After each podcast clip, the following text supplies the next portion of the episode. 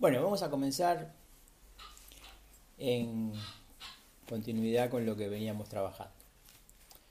Em, el trabajo de hoy va a tener que ver con los tres registros. Vamos a hacer un, desarrollo temático, ya no de textos. Es decir, acá vamos a empezar a hacer referencia a distintos textos, algunos que ya vieron y otros que este, vamos a ver un poco más adelante, para que ustedes puedan posicionarse y ya empezar a hacer algunas diferenciaciones que son fundamentales y que son con las que trabajamos este, en esta introducción a Lacan.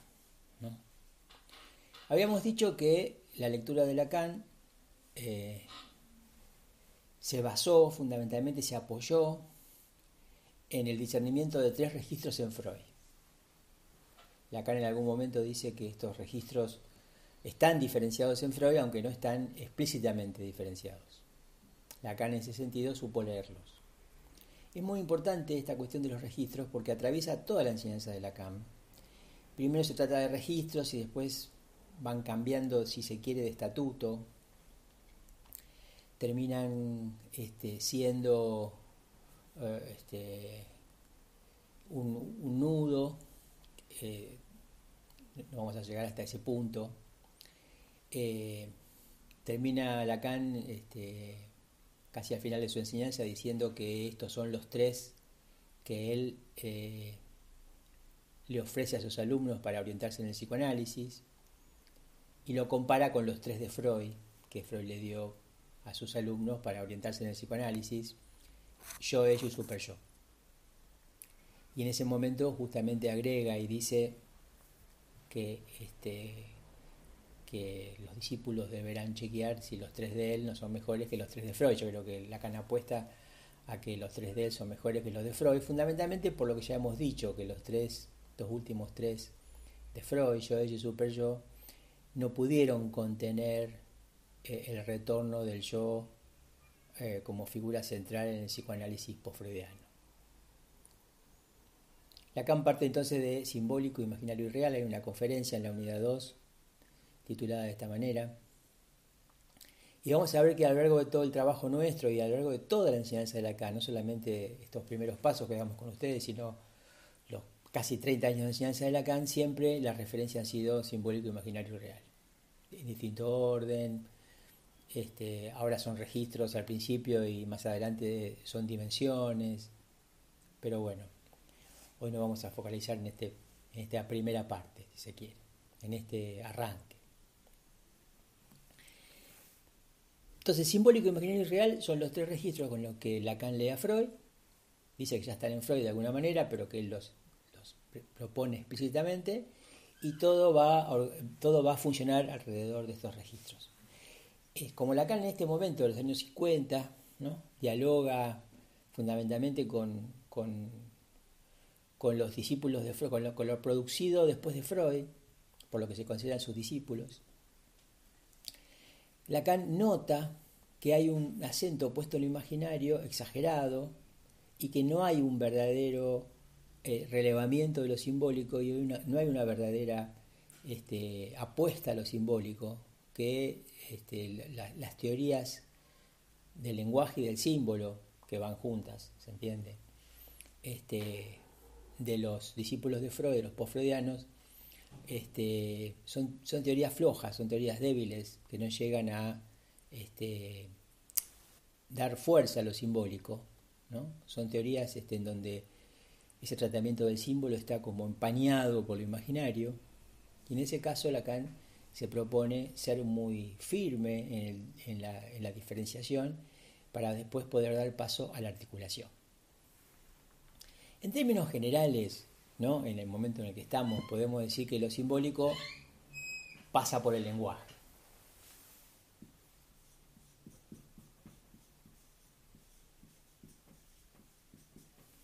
Es un poco lo que trabajábamos cuando hablábamos de este, psicoanálisis cibernética, el eje era el lenguaje, en esa comparación. La idea, ¿cuál es? La idea es dar cuenta de la naturaleza del lenguaje. Y ahí Lacan apela al lenguaje de la cibernética habrán visto con ese contexto de desarrollo que vimos en el video anterior, que trabajamos el video anterior. Cuando decimos lenguaje también estamos diciendo que para hacer este trabajo, Lacan necesitó una teoría fuerte del lenguaje que le otorgó el estructuralismo, el estructuralismo en lingüística.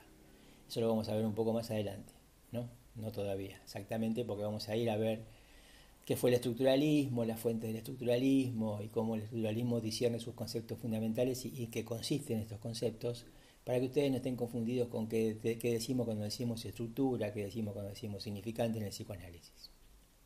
Es decir, que esta teoría del lenguaje de Lacan se va a organizar alrededor de un concepto importantísimo, en este caso aportado por la lingüística estructuralista, cuyo origen es Fernández Saussure, y este concepto es el de significante.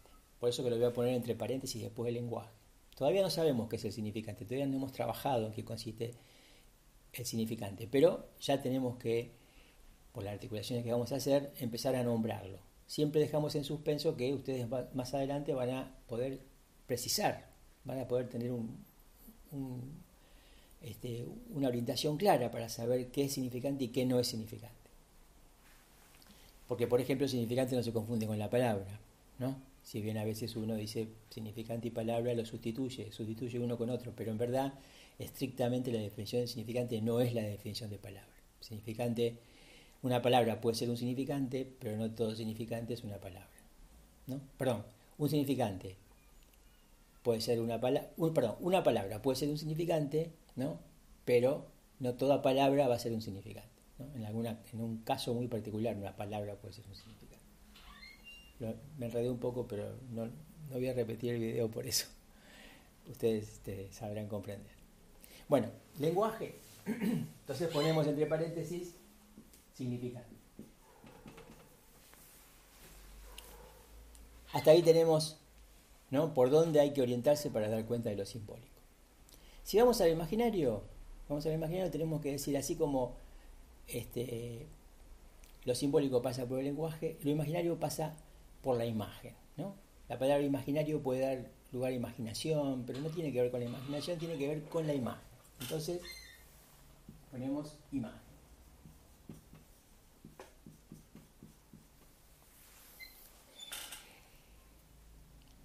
El lenguaje, entendido en términos de este, conjunto de significantes,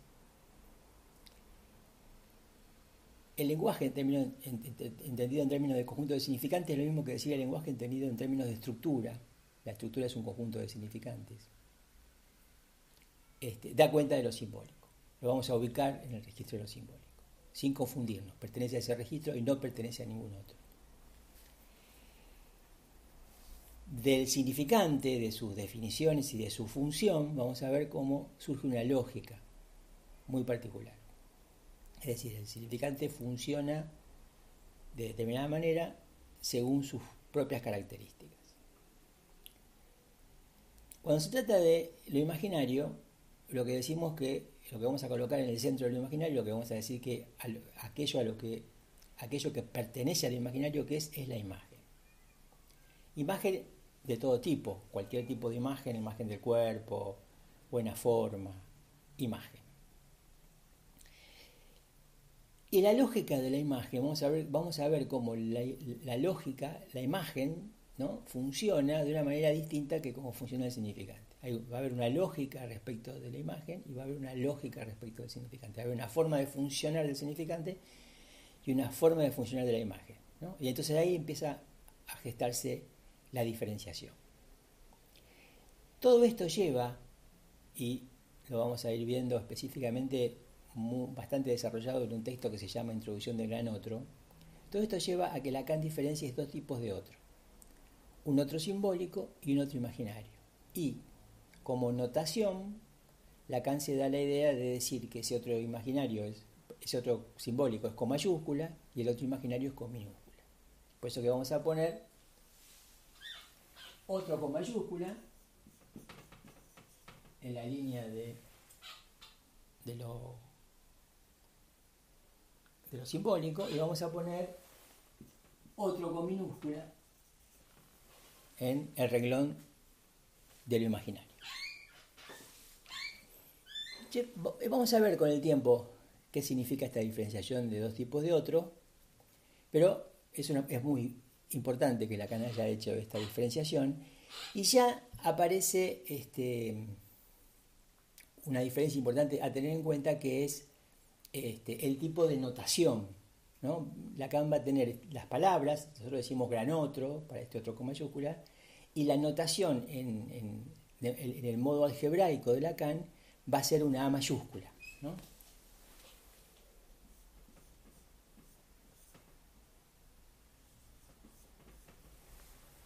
Mientras que la notación para el pequeño otro va a ser una A minúscula. ¿Por qué A y no Bueno, porque eso es la primera letra de las mismas palabras en francés. Y como estamos hablando de notación algebraica, ahí no traducimos. ¿no? A mayúscula, gran otro, A minúscula, pequeño otro. Real, tercer término este, en juego como registro. Bueno, hoy por el momento vamos a poner un signo de pregunta. ¿no? Por el momento vamos a decir, no sabemos muy bien en este momento a qué se refiere Lacan con real. Es de los tres registros el registro con el que Lacan, del que Lacan no se ocupa inicialmente.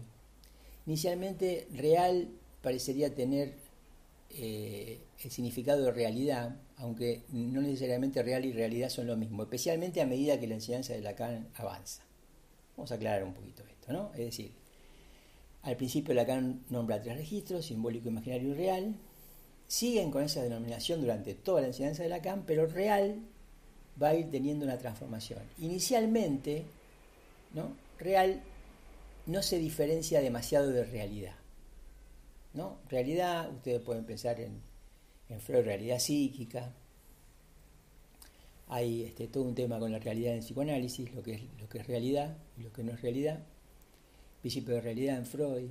¿no? Hay un montón de consideraciones a hacer, pero por el momento vamos a tomar el término en un sentido bien amplio, vamos a decir que ese real como tercer registro en un inicio tiene el significado de la realidad. En una próxima, este, en un próximo trabajo, eh, y también sin seguir el texto necesariamente, aunque sí el esquema, el esquema óptico que Lacan desarrolla y que denomina tópica de lo imaginario, ahí vamos a, vamos a ver cómo funciona la imagen, dónde ubicamos al pequeño otro, dónde ubicamos al gran otro, ¿no? qué relación tienen este, ¿no? lo simbólico y lo imaginario. Y fundamentalmente nos va, nos va a servir para también dar una idea de qué, qué se puede considerar realidad. ¿no? Ustedes van a ver en la tópica de lo imaginario que hay una parte simbólica, pertenece a todas las letras, todas las letras que se escriben con mayúscula. Va a haber un juego también, una función de la imagen este, que va a estar anotado algebraicamente con letras con minúscula. Vamos a ver cómo operan, cómo se diferencian y cómo se articulan estas, este, este juego de letras, algunas simbólicas, o algunas que se inscriben en lo simbólico, otras que se inscriben en lo imaginario ¿Y cuál es la idea? Es que ese conjunto va, va a constituir la realidad este, para el ser hablante. ¿no? Ese, conjunto va a constituir la realidad, ¿no es cierto?, para, para ese, para el, que, para el que habla. ¿no? El que habla, cualquiera de nosotros hablamos, decimos. ¿no? Es decir, ese, ese que habla, entonces, constituye su realidad con esta, sabemos así, composición de lo imaginario y lo simbólico. Y ahí tendríamos ya un sentido inicial para dar al término real. Es más complejo, se complejiza mucho más más adelante, pero yo voy a tratar de explicar. Y tal vez cuando veamos la tópica de lo imaginario en una, primera en la próxima presentación, este, vamos a poder situar, si se quiere, precariamente, pero vamos a poder situar dónde, dónde ubicaríamos lo real como diferente de la realidad. Ahora bien, tenemos un primer discernimiento, ¿no? Primer discernimiento con el que vamos a trabajar intensamente, porque el tercero va a quedar como que siempre está, pero no vamos a trabajar mucho inicialmente, que es simbólico e imaginario. Diferenciamos simbólico de imaginario, imaginario de simbólico. ¿no? La razón cuál es, los postfreudianos pusieron demasiado acento en lo imaginario, eso significó un retorno del yo al lugar del cual Freud lo había excluido, lo había echado con el descubrimiento del inconsciente. Lacan tiene que volver a ordenar esto en ese mismo sentido. Ahora bien, del lado del otro, ¿no? del lado de la alteridad, tenemos dos tipos de otro. Otro con mayúscula, otro con minúscula. Otro simbólico, otro imaginario. También vamos a ir viendo qué significa esta diferencia. Primero hay que ubicarlas. Hay que ubicar estos dos tipos de otro. Pero lo interesante es que estos dos tipos de otro, del lado, del otro lado del otro, ¿no? Digamos, está, está uno y el otro, ¿no? Del lado del uno, para decirlo de alguna manera, este, las parejas son diferentes, ¿no? Lo que hace pareja con el pequeño otro, ¿no? Es, es una función psíquica que llamamos yo, quiere decir que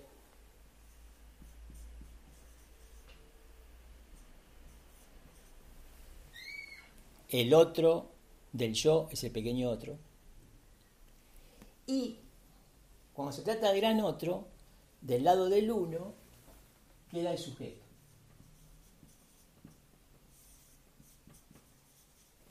Es decir, que el gran otro es la pareja, si se quiere, ¿no? del sujeto, es el otro del sujeto. Importantísima esa cuestión porque a partir de que se diferencian los dos tipos de otro, también Lacan puede diferenciar del lado del uno, del lado del que habla, ¿no? Podemos diferenciar el yo del sujeto. ¿no? El yo este, no se confunde con el sujeto, así como no se confunde lo simbólico con el, imaginario, así como no se confunde el gran otro con el pequeño otro. El yo tiene una, un origen, el origen del yo, del yo se constituye, lo vamos a ver con la tópica del imaginario, el yo se constituye a través de eh, el pequeño otro, de la imagen en el espejo, de la imagen del propio cuerpo. El yo no es una función psíquica con la que, con la que nacemos, sino que es una función que se constituye después de nacer que se adquiere y este, este, ese otro, por tener este origen, ¿no cierto?, depende de la, función de la imagen, de la lógica de la imagen, que ya vamos a tratar.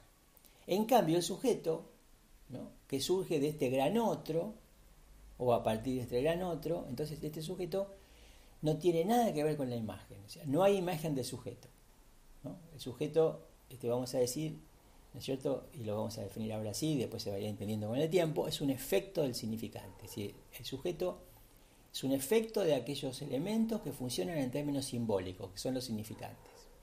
El sujeto es un efecto. Es importante eso, porque todos los efectos ¿no? tienen, tienen, este,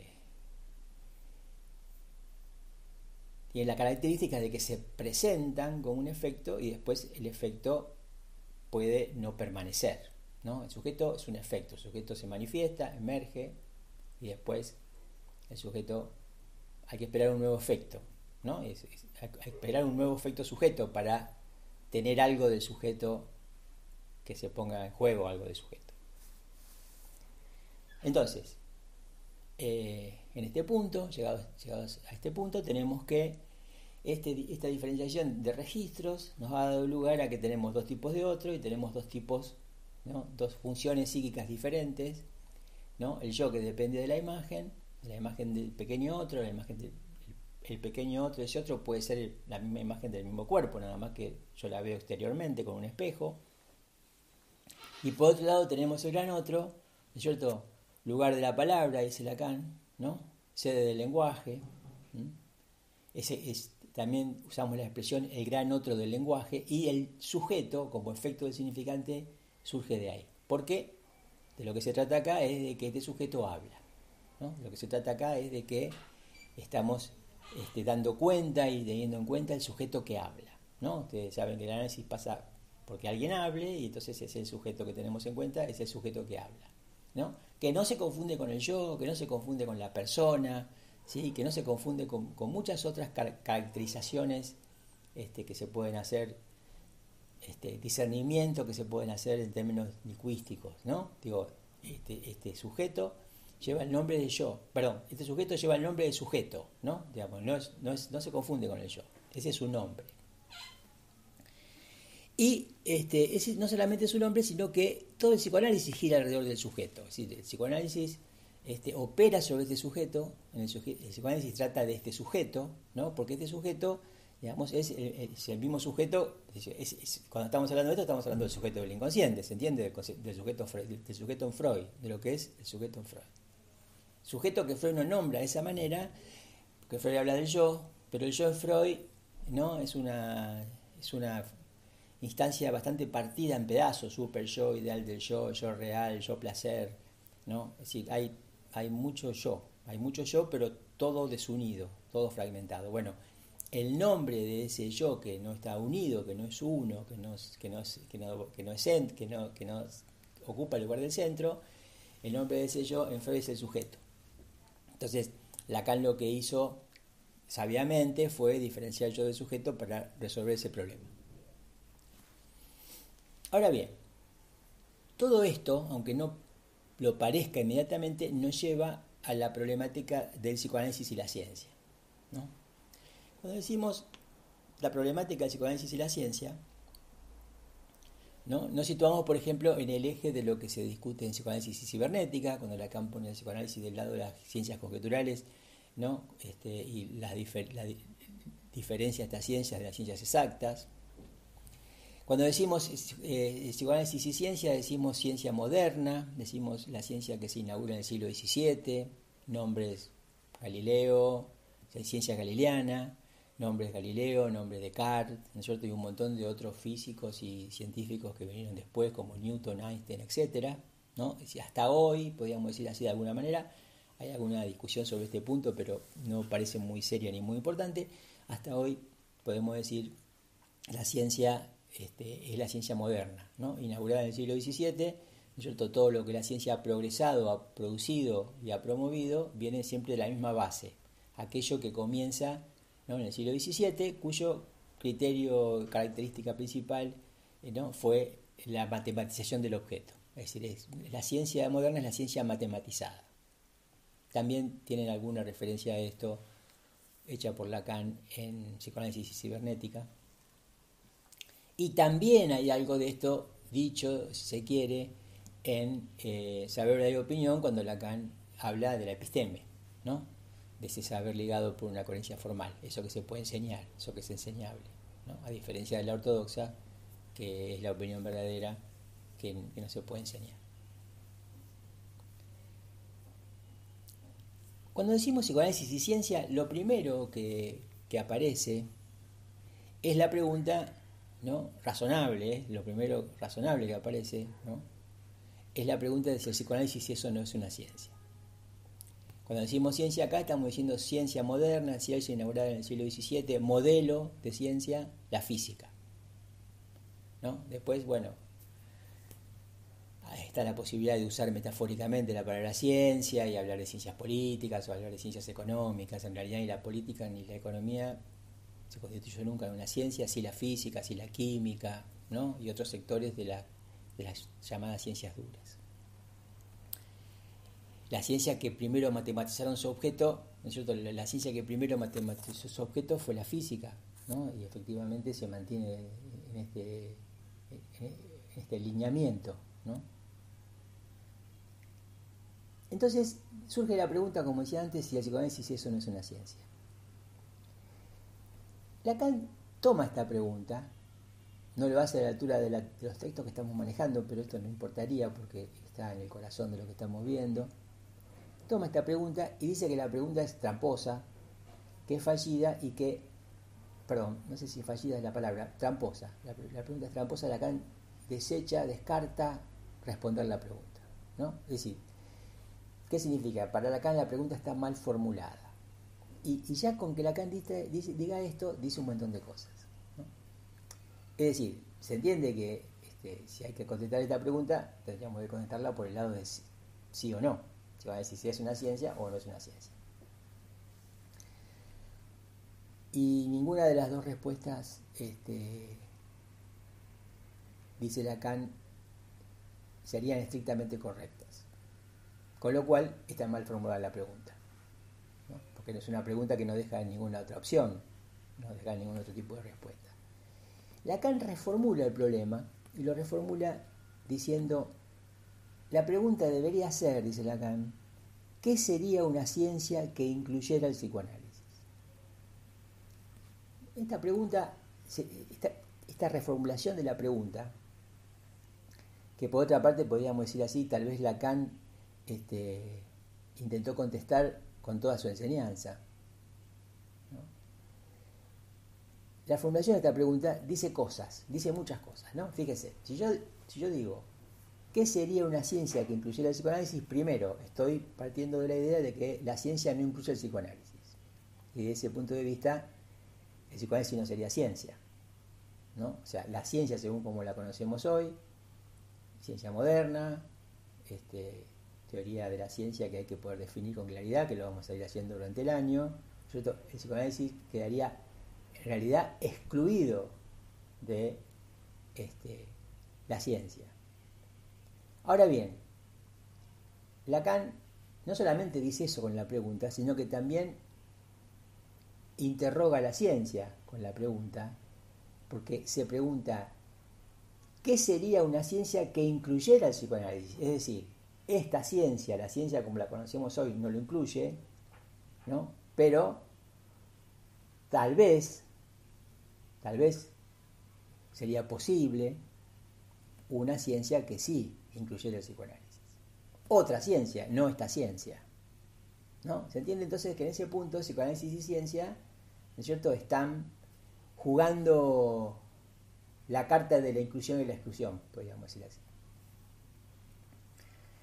Es muy importante la pregunta, porque, y la, problemática, porque de ninguna manera el psicoanálisis dice que la ciencia no sirva, que no sea importante, o quiera, por esta razón, porque no incluye el psicoanálisis, volver a antes de la ciencia, ¿no? Sino, el psicoanálisis dice algo sobre la ciencia, tal como la conocemos hoy, y el psicoanálisis hace una propuesta ante la ciencia como la conocemos hoy. Y es una propuesta que está diciendo de que hay cosas que la ciencia no incluye. Porque cuando Lacan dice que, este, con la pregunta, que eh, la ciencia no incluye el psicoanálisis, está diciendo de que hay algo que la ciencia deja de lado.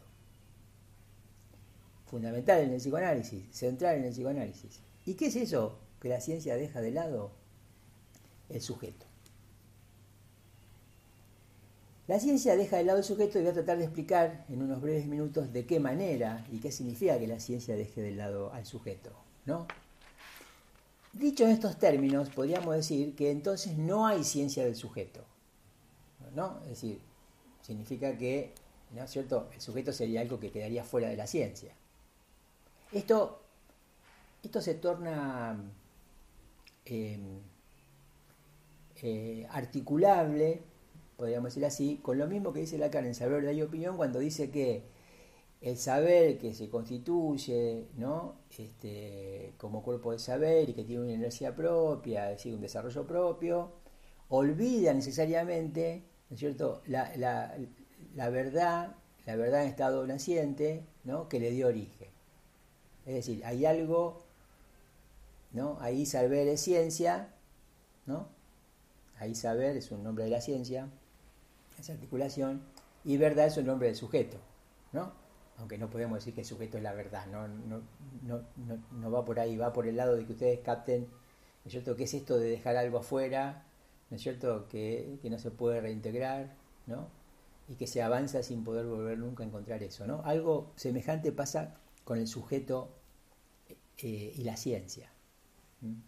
Cuando decimos sujeto, decimos sujeto del psicoanálisis, sujeto sobre el que opera el psicoanálisis, ¿no? Cuando decimos esto. Y esta exclusión del sujeto por parte de la ciencia tenemos que poder explicarla. Y vamos a intentar explicarla. La ciencia excluye al sujeto no porque este, haya decidido hacerlo, ¿no? No es, una decisión, ¿no es cierto?, de la ciencia no tener en cuenta el sujeto. El sujeto es el sujeto que habla. ¿no? Pensemos, la ciencia matematiza su objeto, lo hace callar, dice Lacan en Introducción del Gran Otro, lo dice en Psicoanálisis Cibernética, lo dice en Introducción Gran Otro, ¿no es cierto? Algo pasa con, esa matematización del objeto, ¿no es cierto? Y entonces el psicoanálisis pasa porque se habla, entonces ¿no? pasa por fuera de esa matematización. El asunto es que la exclusión del sujeto por parte de la ciencia ¿no? está en las condiciones de la constitución de la ciencia. Es decir, la ciencia se constituyó en determinado momento, no existió desde siempre. La ciencia es la ciencia moderna nace en el siglo XVII, ¿no? con nombres como el de Descartes, Galileo, ¿no?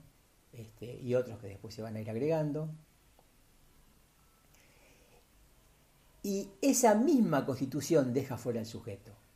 ¿no? Es, una, Digamos, la ciencia se constituye y las condiciones de esa constitución hacen que el sujeto tenga necesariamente que quedar excluido.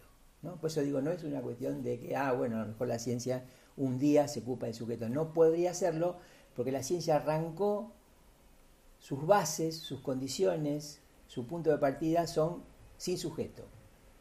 La ciencia, decimos, es sin sujeto.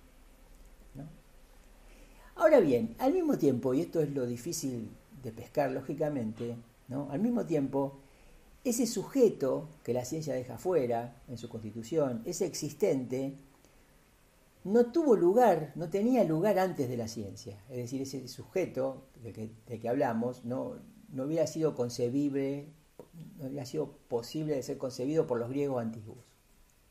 Ese sujeto es un sujeto moderno.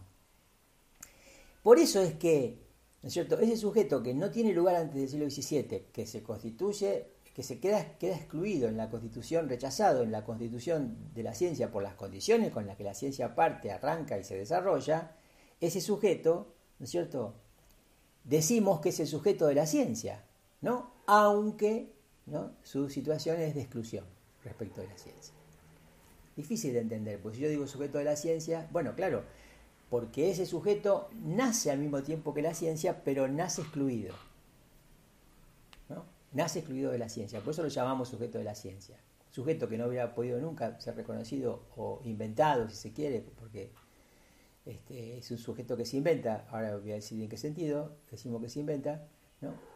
este, en la antigüedad griega, ¿no? y recién tiene ocasión de, hay ocasión de que se pueda hablar de ese sujeto con la ciencia, pero no se puede hablar este, dentro de la ciencia de ese sujeto, ¿no? porque está excluido de la ciencia. Bueno, esto lo vamos a repetir varias veces para que, para que ustedes este, lo comprendan de otra manera, ¿no? Vamos a decir que el que inventa el sujeto es Descartes. Esta es una lectura que hace Lacan. ¿no? Descartes tampoco habla de sujeto. ¿no? Lacan lee a Freud, lee a Descartes, ¿no? y la lectura que Lacan hace de Descartes, eh, Descartes es un, filósofo moderno este, importantísimo, todos los filósofos posteriores lo leyeron, lo interpretaron, lo comentaron, ¿no? y Lacan también, digamos así, lee a Descartes, interpreta a Descartes, ¿no? y encuentra que Descartes es el que inventa el sujeto de la modernidad. Pero ese sujeto de la modernidad no solamente es el sujeto de la modernidad, es el sujeto de la ciencia, sino que es el sujeto del psicoanálisis, es el sujeto freudiano, es el sujeto del que se ocupa el psicoanálisis. La conclusión cuál es? Es que el sujeto, el sujeto del psicoanálisis, el sujeto del inconsciente, no lo inventa Freud, lo inventa Descartes que ese sujeto pasa, este, dicho metafóricamente, dormido 300 años, hasta que vuelve, se puede hacer algo con él, vuelve a tener un lugar discursivamente con Freud, con la invención del psicoanálisis. Freud inventa el psicoanálisis, pero no inventa el sujeto, el sujeto que inventa Descartes. Esa es la razón por la cual nosotros tenemos en el programa la lectura de las meditaciones metafísicas. En ese sentido no vamos a hacer una lectura filosófica de Descartes, vamos a hacer una lectura lacaniana de Descartes.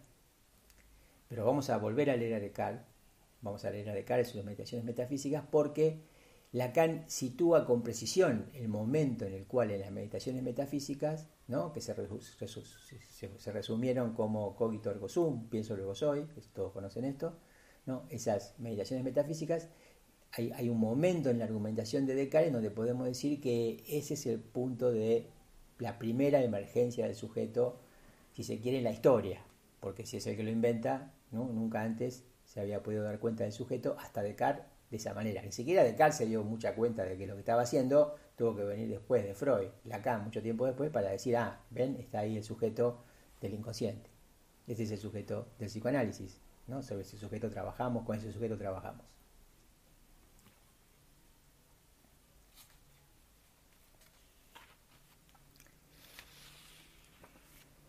Es un esquema general, vieron que yo he estado haciendo referencia a distintos textos que se van como enganchando con estos desarrollos. En la introducción del gran otro vamos a ver cómo Lacan diferencia gran otro, gran otro, otro simbólico de pequeño otro, otro imaginario, lo hace en un esquema que se conoce con el nombre de esquema L. Vamos a ver cómo estos, esquemas que vamos a considerar que son del aparato psíquico, ¿no es cierto? Este, se, se se relacionan unos esquemas con los otros. Vamos a ver cómo tópica, lo imaginario y esquema L están vinculados. Eh, y esto siempre en, función de organizar y, este, y, poner en juego estos elementos, ¿no? Simbólico, imaginario real, gran otro, pequeño otro, sujeto yo, ¿no? Y en este caso, ciencia y psicoanálisis. ¿Por qué es importante? Porque si bien puede tener teóricamente la apariencia de tratarse de un tema epistemológico, teórico, donde sí efectivamente hay algún juego de esto, ¿no? porque se trata de la ciencia y de los discriminantes de ciencia, si el psicoanálisis entra no dentro de esos discriminantes, al mismo tiempo es muy importante este, en la teoría y en la, práctica del psicoanálisis porque es el, sujeto con el que trabajamos. ¿no? no poder dar cuenta con precisión de aquello que llamamos sujeto ¿no? Es un problema para el analista, para orientarse en su, en su práctica. Y con estos elementos vamos a poder efectivamente ir haciéndonos una idea cada vez más definida, cada vez más seria, de a qué se llama sujeto en el psicoanálisis, que tiene una precisión que no tienen otros discursos de las ciencias sociales, llamemos humanas, conjeturales, si quieren también, porque se habla de la subjetividad, de las subjetividades, ¿no? En general, cuando se habla de subjetividad en antropología, en sociología, este, o las subjetividades este, en otros discursos de las ciencias humanas, esta, denominación no tiene la precisión que tiene en el psicoanálisis. ¿no? Cuando decimos sujeto, decimos sujeto del inconsciente, decimos efecto del significante, y vamos a tratar de acompañarlos a ustedes para que se puedan ir haciendo una idea lo más seria posible de cómo, cómo, se, cómo, cómo puede producirse un encuentro con este sujeto, en dónde, cómo hacer para reconocer ese sujeto, ¿no? en qué condiciones es posible reconocerlo y hacer una cuestión con ese sujeto. Bueno, este, esto es todo lo que tenía para presentar hoy. Eh, la, próxima, la próxima entrada va a ser con tópica lo imaginario. Vamos a, vamos a trabajar con, con, el esquema de los espejos de Lacan, que ustedes van a encontrar en el seminario 1. No vamos a hacer un desarrollo del texto que, que, circunda digamos, la construcción de, este, de esta tópica de lo imaginario, de este esquema de espejos voy a explicar cómo se arma el esquema de espejos, cómo funciona y cómo se deslindan estas funciones en ese esquema. Bueno, todo por hoy.